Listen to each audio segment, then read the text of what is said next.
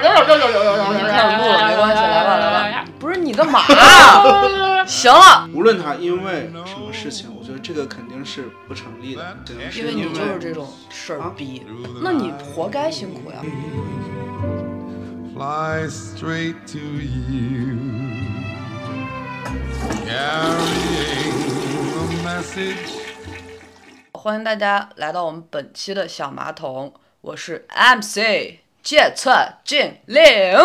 我是威蒙先生，欢迎大家。今天为什么有一个这个声音很洪亮的女士？因为今天呢，请到了一位嘉宾，对，这个嘉宾对是我们一直想请的。对，然后终于敲到了他的档期，对呀呀呀，就是它跟我们两个人的这个日常生活的紧密度也是非常高的，所以就是我们今天是在一个空间里面一起录制，对对，希望能碰撞出不一样的火花。 ，fire， 好的好的，那行，那今天请我们的这位女士啊，这位分贝很高，然后嗓门很大的女士来给大家做一个自我介绍。 卡壳了，没事儿，就就就是她啊，这个我刚好给大家说一下，她平时其实是一个非常表达能力非常的清晰，然后逻辑很清楚，然后并且人非常的就是友善 nice，然后跟大家都能打成一片的人，但不知道今天咋了，就可能就而且其实也没谁，没有，我觉得主要原因是因为我刚从互联网当完狗回来，哎嗯，OK， 我还不习惯当人的这个状态。行，你调整一下吧，好吧，调整好好的了吗？？调整好了。来，come on，做自我介绍吧。嗯，大家好，我是洁厕精灵和威猛先生耶，的姐，对，呃，我叫洁厕精 灵。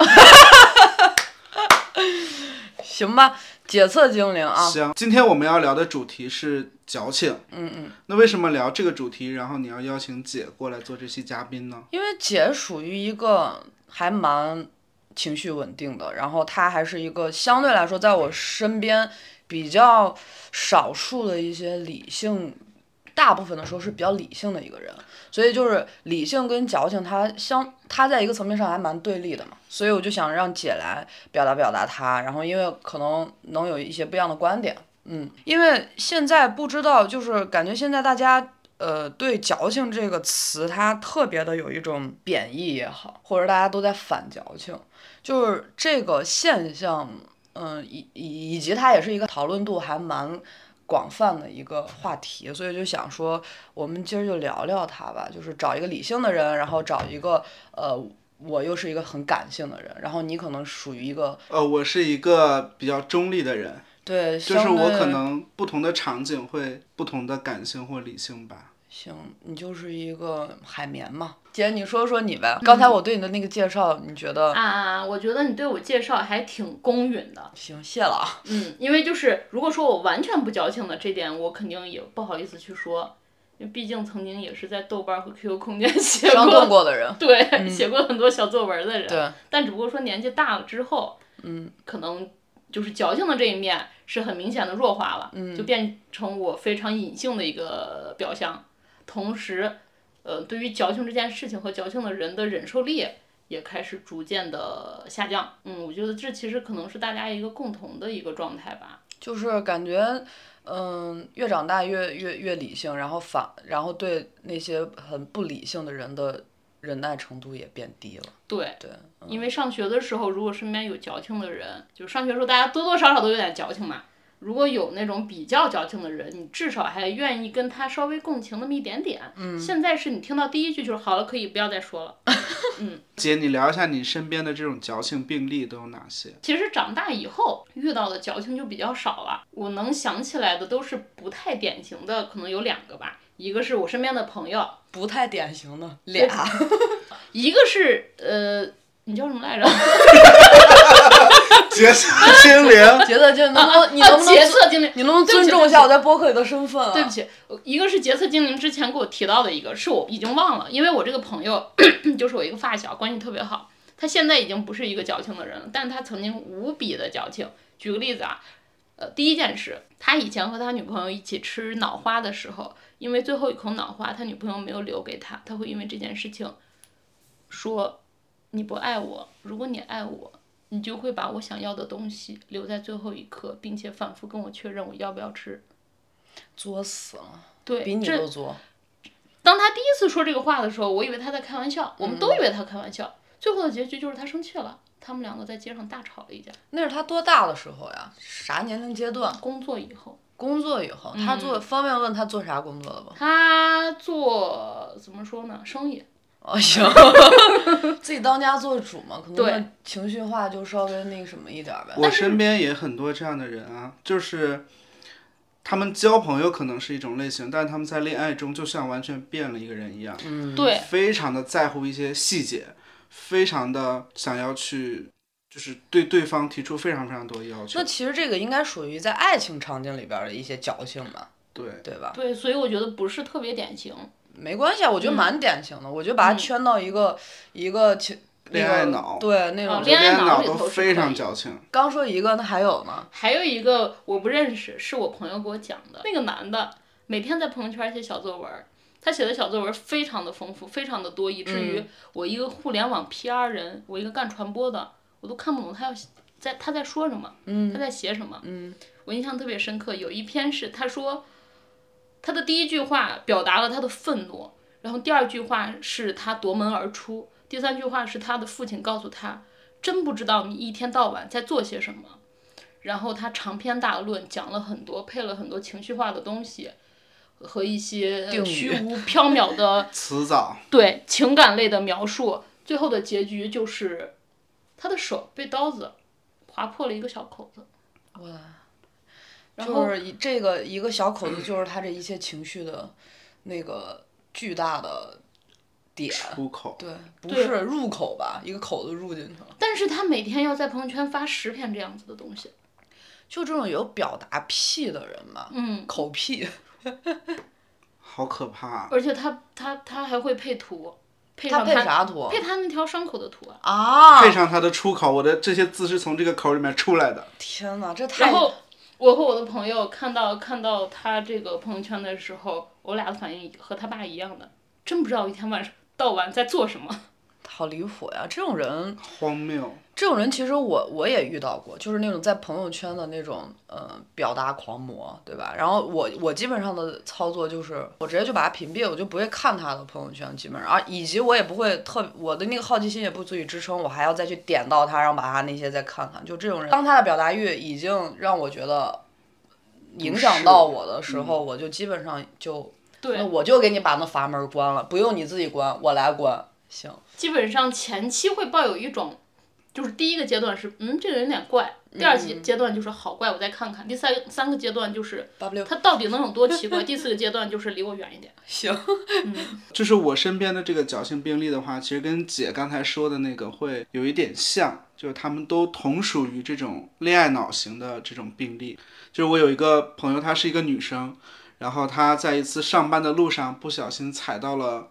狗狗的噗噗，就是到了公司之后，她一整个上午都在疯狂哭泣，然后让她男朋友立刻从家要给她拿一双新鞋来，就是不然她就一直哭。我身边的人也都在安慰她，哎呀，踩狗屎运嘛，就是说你今天适合去买彩票啊什么之类的，她都有眼不进，就是哭，看不到她男朋友拿过来的这个新鞋，她就一直在那儿哭。直到她的男朋友帮她拿过来之后，才这个情绪有所缓和。当时我就觉得，这真的是一种比较病态的矫情了，已经到了这种程度。嗯，我觉得这个有点像所谓的就是什么，用一个我不喜欢用的词啊，但是大家可能比较能 get 到的，就是所谓的公主病，就是娇气。但是我我讨厌“公主病”这个词的原因，就是因为为什么要定义公主是娇气的呢？为什么要定义女性是娇气呢？对其实这这个我个多的其实词我就多的话我就不说了。对，其实这个我刚才想说的就是，嗯、很多人其实会把矫情跟女生连接起来，对，就是首先是大家的普遍刻板印象是觉得女生爱哭，她一爱哭就觉得她矫情，无论她因为什么事情，我觉得这个肯定是不成立的。嗯，啊，在此我们小马桶为女性发声啊，对我就是矫情这件事情是男女平等的，不应该把它跟女性进行一个捆绑。对的，就像我举例的那个手指头被划了一道口子的，他就是一个非常非常非常典型的男性。我为什么用这么多的典型呢？因为他真的过于典型了，从他整个人到他这个做的这个事情，真的都过于好吧典型好了。吧，就就可能让我直接会联想到所谓的对普对信男对吧。对对对，我周围这个比较矫情的人，其实那个矫情约等于事儿逼，就是我的发小，真事儿逼。就他属于他属于哪种事儿逼？就是因为矫情啊，我也专门去查了他的词条。其实矫情就是两个点，一个是违反常情，一个是掩饰真情。然后这种统称为是矫情，在词条里是这么解释的啊。所以呢，我发小就属于后者，就是掩饰真情的那种。就是当他有任何情绪的时候，他不会下当时就跟你去正常表达，他是把那个情绪啊给你在这儿，在这个憋呀憋呀，然后给你一直让他自己就是内在发酵发酵，然后把这一个很小的事儿，他就会都弄成非常非常大的一个情绪的一个内化成一个情绪的点，然后导致这个问题通过时间的沉淀就会变得越来越严重，然后。我们俩的沟通过程其实本来很简单，可能一句话，哎，互相误会解开一下，说一下，这事儿就过了。但是他就会去有那个过程之后，这个事儿就会变得无比的复杂，就是火山解决喷发，对，一个是一个是结果就会非常的大这个事儿，然后包括于你们再去沟通这个问题的过程，就会变得非常的繁琐，然后非常的需要不断的理清情绪，因为它累积了很久嘛，所以我觉得这个就是一种。一种他在当下掩饰真情的一种矫情，会导致很多曲解吧，就有很多这种情绪的误会什么什么这种东西，所以我就觉得这就是一种我觉得是矫情的东西，以及我可能本质上不是很喜欢这种方式。嗯，但我觉得他还蛮辛苦的吧，应该，他为啥辛苦？他、就是因为他有那个过程啊，就那是你积压那个过程。为什？那你活该辛苦呀！我只能这么说。你当下就有情绪了，你就说一下，你为什么要去把你的这个情绪把它给掩饰住？因嗯为他觉得没有必要有那么一点点小情绪就麻烦你，或者是怎么样的去跟你进行这样一个沟通去解决。可是矫情的点就是，比如说，OK，你是一个可以把一些情绪自己就消解掉、消化掉的人，OK，但是他是一个他没有办法消化，他只是只是会把这个转换成一个更大的情绪，然后在后边给你爆出来。我觉得他，因为他是这样，所以我认为他是一个很矫情的人。对，你要有情绪，你自己能消化，你别表现出来，也别被被让别人感受出来。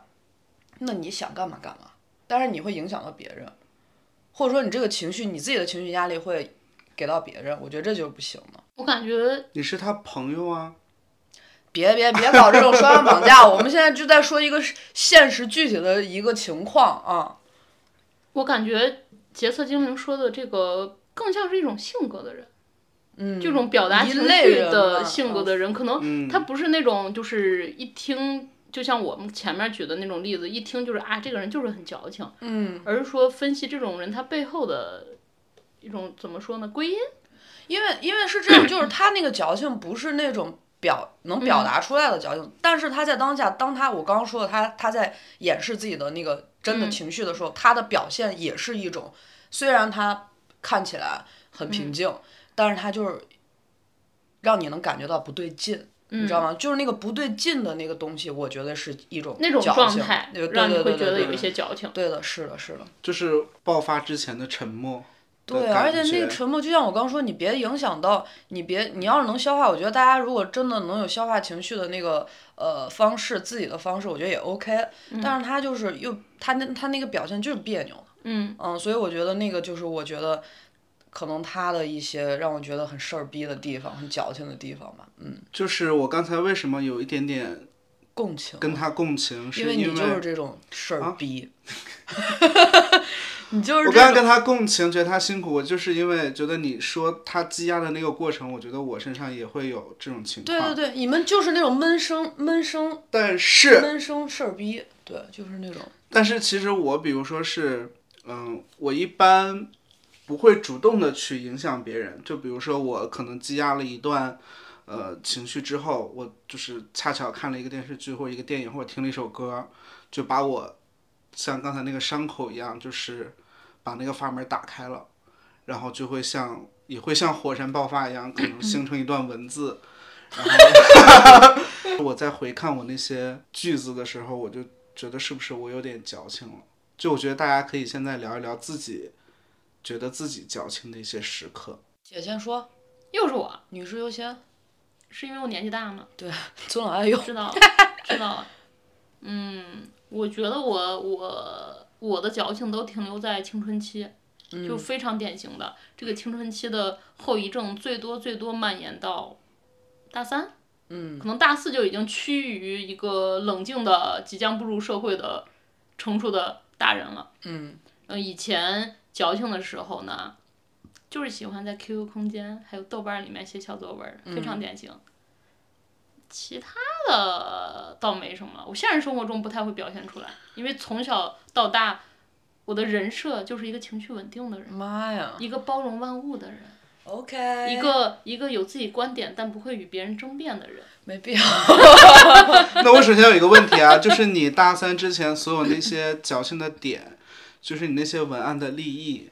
立意，大概是哪些方面呢？嗯、比较多的一个是就是成长中的一些就是自己的胡思乱想，嗯就是那种嗯所谓自己感受到的一些，不管是痛苦也好，复杂也好，美丽也好，就是你对这个世界的感悟嘛。因为那个时期人是最敏感的，嗯，以及包括你看很多的就是文艺作品、电影也好，听歌也好，看书也好，然后这种触发你的表达的开关一摁下之后， 你就会把。这些东西和现实中的一切连接在一起，嗯、你就会产生一种我怎么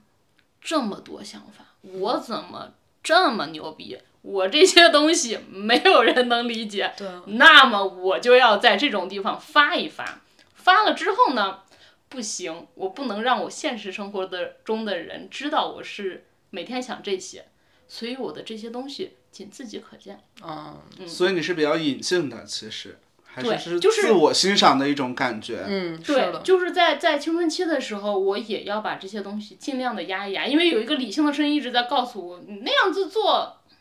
显得你这个人很装也好，明白或者明白很矫情也好之类的，反正就是会有这么一条线一直在跟我喊话。我挺理解姐姐，因为我跟她比较熟嘛。其实她，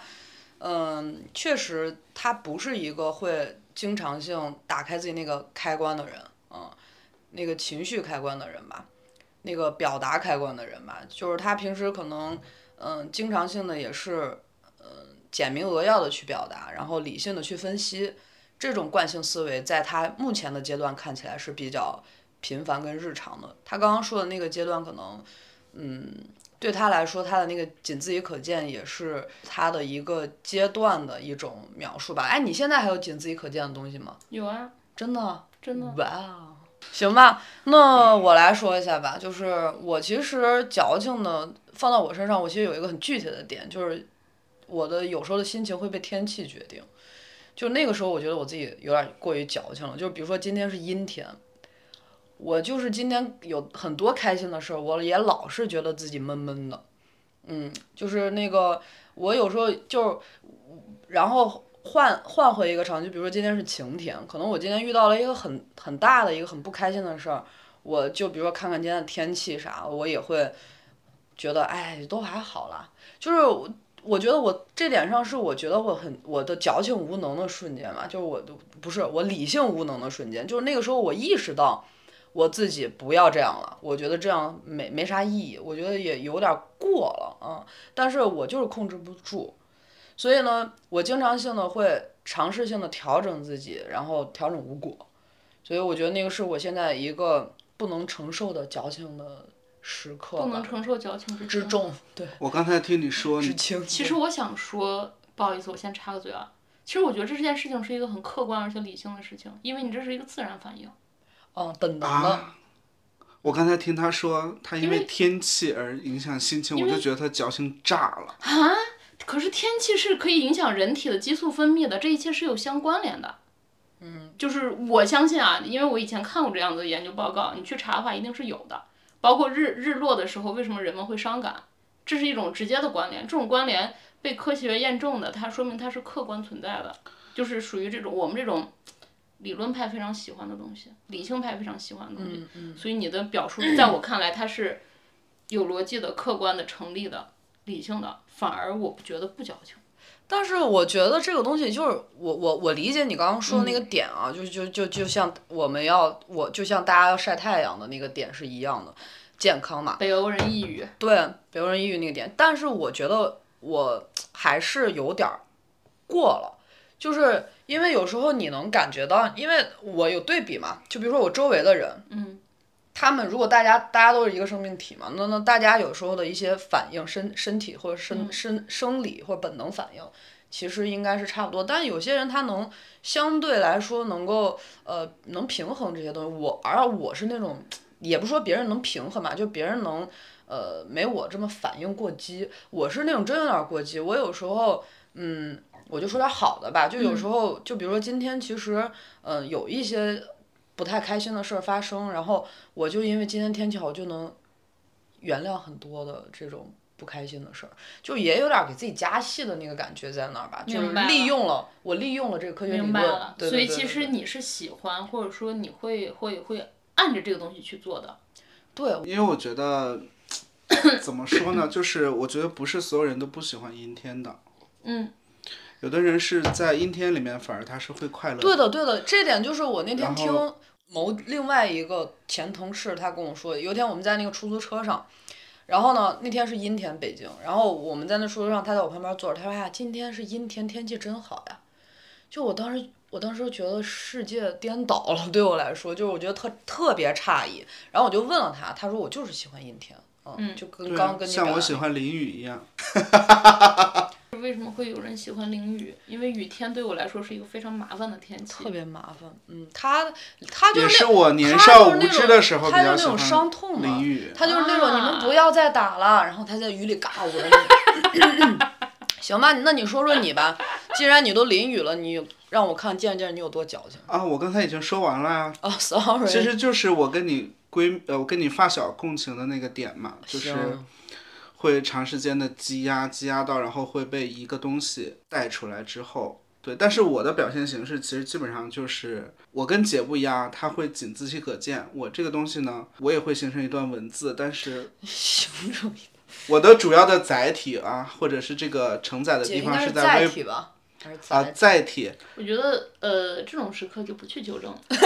然后主要都是会在微博这种地方，就是它是公开的，但是可能过了两三天之后，我才会，我清醒了之后，可能会把它再仅自己可见 OK，这样。对，呃，就是其实刚才我们在表达自己矫情的时刻的时候，也会提到一些载体，比如说姐会在豆瓣儿，然后我会在微博，你会在哪？你是一个，我不会这样子。那其实你是怎么表现你的矫情呢？通过语言的沟通，通过自己一我我我矫情，我我觉得我是那种，嗯，很接地气的，无时无刻的矫情，懂就了，而且我就是想说啥就说啥那种。嗯，随时发声，对随时表达，对，在场啊，矫情在场，挺此好时的此刻。所以你是那种唠嗑式的矫情，哎，也当不下嗯也就是当下吧，也不是不代表我非得有个对象，可能什么的那种。就是其实我觉得啊，矫情这个事情在不同的平台也会有不同的内容的倾向。比如说我个人啊，嗯，比如说我在微博上还算是一个比较，就是又公开又私密的一个地方吧。嗯然后我基本上在微博上的矫情都是遗遗言式的矫情，就是对，是的我发的一丧到些像碑文，像墓志铭一样，你知道吗？我刚对才那一瞬间瞳孔正嗯大，我没也有人是看，对，然后我在朋友圈的话，其实基本上就是热点式的矫情，就是跟风追一些热点，比如说最近《漫长的季节》火了，嗯，咔咔就是一顿跟风，输出自己的一些见解。 那姐其实就是仅自己可见的矫情，那你呢？我其实就是我其实是有，我能想，我能我就再说的具体一些啊。我其实，在哪儿矫情？我那个哪儿就是一个地点，我觉得在海边儿特别矫情。我是我，我感觉我是天气主义、啊，自然主义。嗯，就我在海边儿的时候，因为是，呃，是是啥啊？就是我先跟大家分享一个我之前看过的一个人，他说的一个不是什么名人啊，就是一个人他他说了一个故事，他就说他去沙漠的时候，然后他在沙漠的时候，他在沙漠里的时候，就是他其实是旅游去了，但是那边儿就没啥厕所嘛，然后他就在沙漠里尿了泡尿，然后他其实这就是一个很自然的一个事儿呗，很理你作为一个理性的人特别理解的事儿，对吧？对。但是他在重新叙述这个事的时候，他说：“他说，呃，我在沙漠尿尿的感觉，他就觉得他在跟大自然做抗衡，就那个他他他觉得他那个沙漠很大，然后他他只他就他就尿到那个地方，他觉得他在跟大自然做抗衡，然后他觉得他当时有一种螳臂但挡是车的浪漫，还对真挺浪漫的。我怎么这一刻被他浪漫到？对，就是就是，所以所以就是我为什么要分享这个事儿，就是有很多看起来很习以为常的一些事儿吧，但是有些人他就能够在在这个时候，他去能够发散，能够添加出很多文学想象或浪漫化的那个能力吧。那在我看来，它不属于矫情的范畴。我觉得这是一个正常的、自然的、合理的情况。就嗯是我也觉得，如果是就是人类在海边，人类在空旷的沙漠里，人类在山谷里、大自然里仰望星空，以及一些阴天、雨天，他有情绪波动，我觉得这是一个很正常的事情，或者他的思绪外放。如果他什么都感知不到，我才觉得这个人有问题，他可能就不是人了。就跟我其实也一样，我为什么刚说是在海边儿嘛？嗯，其实跟他的这也一样，就海海很大，然后海很大的时候，我会觉得，首先海是特别大的一个东西，我会觉得自己很渺小。但是呢，同时海又是一种它它能给你很平静的感觉。那个时候我又会觉得自己很大，就我觉得我的那个情绪可以在那个时候嗡，就是无限的发散出来。就是这个一大一小的时候，就会让我觉得很有趣，然后让我本身的那个体感会感觉到有一种矛盾感，但是那个矛盾感又很真实。嗯，然后，而且当我在海边儿的时候，我那个情绪泛滥的时候，因为海很包容，我觉得它的那个给我的安全感，能让我把我很多的那种不安完全的发散出来。所以在那个时候，我觉得我是极致的一种呃感性。然后，因为我在那个环境下，我觉得海浪，然后沙滩，然后我觉得那个是一个我我自己觉得对我来说是一个真空的场景。所以我能够做出这种东西，它约等于我刚刚说那个螳臂挡车的一种浪漫吧。因为认识你这么多年，我从来没有觉得你是一个矫情的人。威猛先生，您怎么看？他这种就还好，就嗯不是不不是还好吧？我觉得是很就是很正常。就是很。啊但我觉得他很今天有很没问点题刻意包装自己，他没有把自己矫情那个方面露出来。你刚还说我不是生活中不是一个很矫情的人，你我是说你的，我我俩是说你刚才说你自己那个例子在海边，然后自因为天气不是很矫情的一个点，不是说你整个人不矫情。但我其那我实你说呀，就是你，因为你刚刚表达过我不是你认识我这么久，我不是一个很矫情的人，你表示赞同，所以但你刚刚又说，其实我今天只是在包装自己，我没有说我很矫情的点。那你觉得我矫情的点在哪儿？ 可能我确实有矫情而不自知的时候。那比如说你你这么认为我，请你举例。就是你发疯的时候啊，嗯，发什么疯？就是你说具体的事儿，你给我一个词儿，别人觉得我是疯狗了。就是你跟某些人吵架的时候，吵架是吵架，那跟矫情有啥关系？嗯啊那属于情绪化吧。如除果非最多来讲，对你不要就是没凭没据的在这儿给人戴帽子呀，对你得说明白。其实我觉得这才有意思，再吵起来啊！我 cue 你一下，就比如 说，你到底是哪 儿？这啊样说两句，没这样说两有，句。我是非常好奇，他觉得你哪儿矫情，因为我觉得你不矫情。嗯，但是他刚才的反应到最后捋下来，我觉得他他骨只子是里觉得你矫情他。只是觉得对我有偏见，他把所有嗯的一切不好的词儿都想往我身脑袋上扣，听懂了就，这样。我为什么要把这些不好的词往你身上扣啊？如果你举不出确定的具体的事的案例的话，没有找到论点的话，其实论据的话，其实你刚刚说那个话就会给人造成这种感受。就是我觉得他矫情的点就在于他对自己有时候一些情绪的控制。更具体一点来说，就是， 比如他心情不好的时候，就很容易影响到他身边的人。我懂，这叫情绪化，对这东西我一直在改，这是我的问题。然后呢，啊，这比不叫如矫说，情，这就是矫，比如说之 前，这不是矫情，这不是矫情。这是情绪化，这俩事儿。那我就我刚想误解反驳你，然后被你的后面这个情绪化 那我就误解了嘛。了。震撼我到。看不懂，但我大受震撼。所以就是你其实只是对我有偏见，你把想把世间所就是有恶毒的我词我只是放到我把身放到我的身上，你想让我发懒发臭，你你这可个恶毒的胖子！你们突然开始人身攻击了讲了。那我听你们说这些，我感觉怎么说呢？就是这个事情让我想到，譬如说矫情和敏感、矫情和感性这些，其实是是比较容易混淆的。对，嗯或者说你文艺的那颗心泛滥了，但是你代表你一定矫情吗？也不一定。嗯，那其实可以再聊一下，就是关于矫情，可能会跟一些词比较容易混淆，比如说刚刚姐说的，姐说的啥来着？浪漫啊，或者浪漫、是感性、呃、对，敏姐感，说的浪漫啊、感性、敏感，包括一些仪式感比较强的嗯人， 然后包括一些比较文艺的人，或者是包括一些比较装十三的人，就是大家都会觉得他有时候会很矫情。在大家在你们心中对矫情有没有一个比较明确的，或者是怎么样的一个定义呢？我觉得它不影响到别人的时候，这个矫情都不算矫情。嗯，我感觉因为这个矫情的词儿好像有点变味儿了，就是像是一个贬义词嘛。当你评价这个人矫情的时候，我觉得你或多或少是有点被他影响到了，就是哪怕他跟你没有任何关系，你就是看不惯。对，嗯那么嗯，我想了一下，我日常生活中，如果我觉得一个人很矫情的话，我就是觉得这个人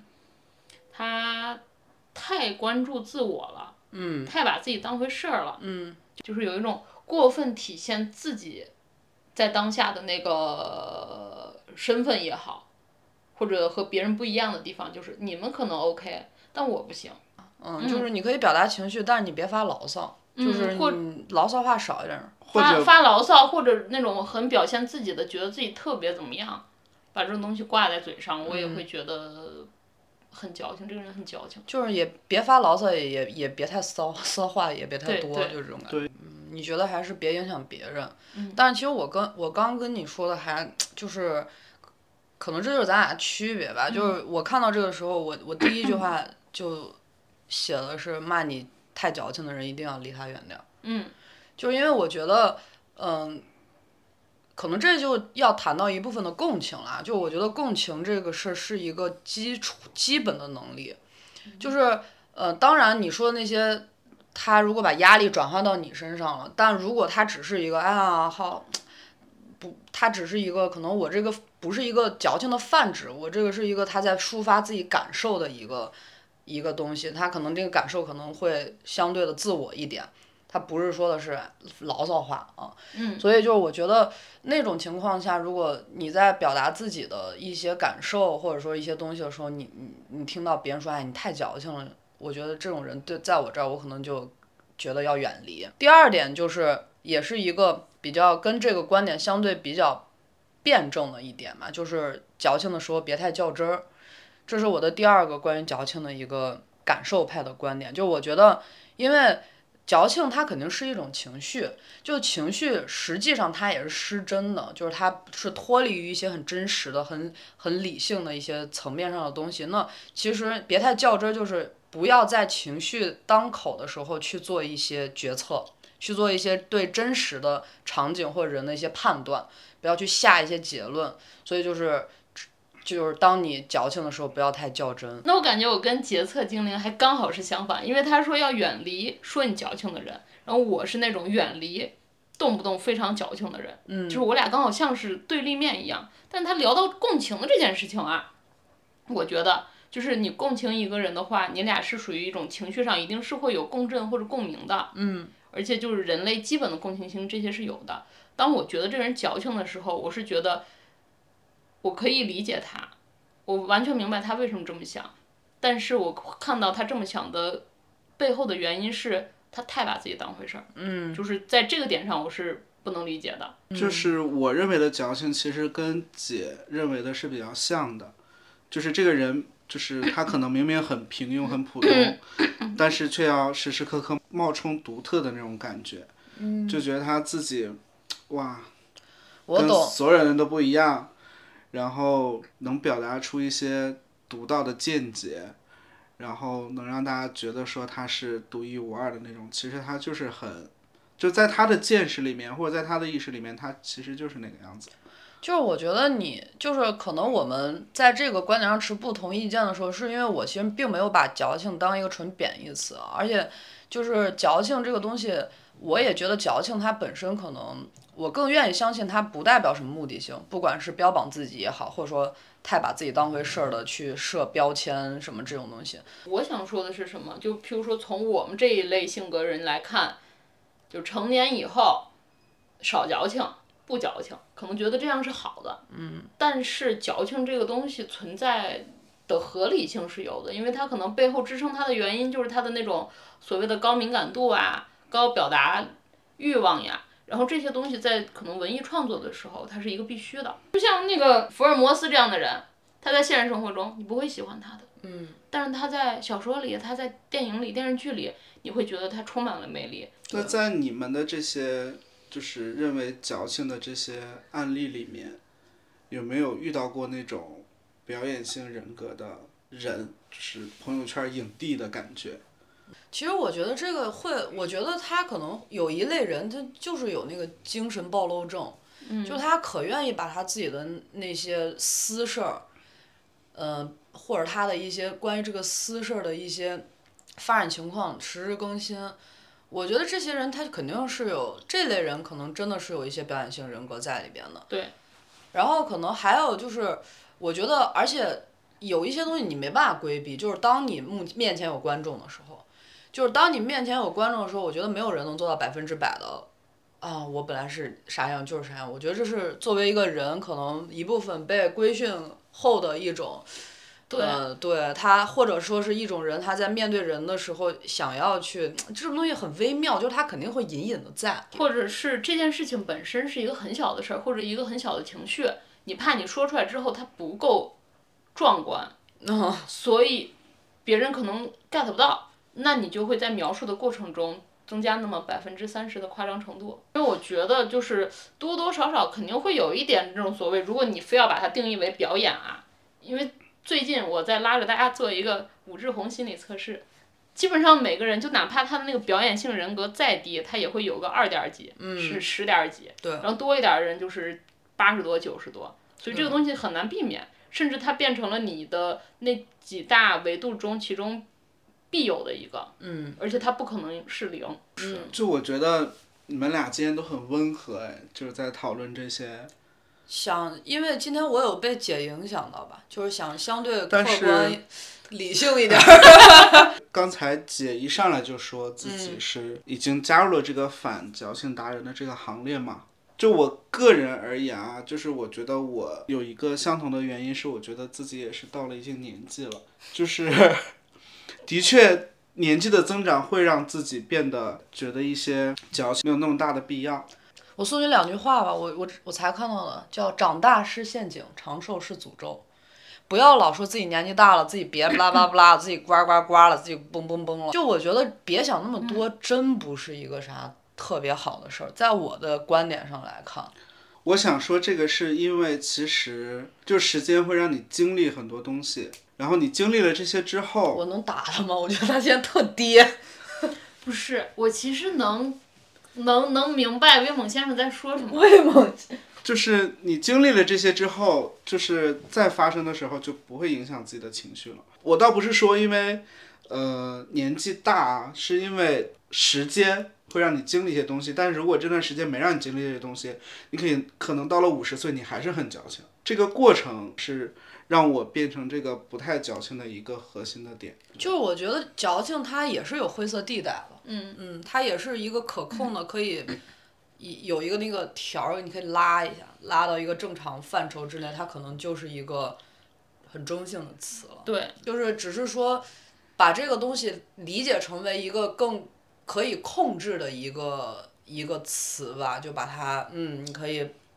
不用不要被它摆布了，你可以摆布摆布它，就是那种感觉。对，送给矫情的大家一句话吧：送给矫情的大家的一句话就是，虽然我这一期一直在说我是反矫情的人，但其实我很怀念自己矫情的那一部分。对，因为我觉得反矫情跟自己独自矫情不冲突，不矛盾。是这样子的，我相信啊，明白，姐的这句话还蛮长的。那我送大家一句短的吧，其实就是他他妈 diss 你就是和普通的自己和解没那么难，就大家独自矫情吧。最后，我们欢迎决策精灵为大家带来一句结束少来语少拉踩。我其实就是觉得坏天气影响心情，在海在沙漠上尿尿，在海边儿，呃，放大自己泛滥自己的情绪，这种矫情，我觉得多多益善，挺好，没事儿。但是就像是，其实我今天跟大家聊完也有感悟，就别影响到别人，适可而止。嗯，就是希望大家有这个神经能够明确的判断矫情这回事儿。 We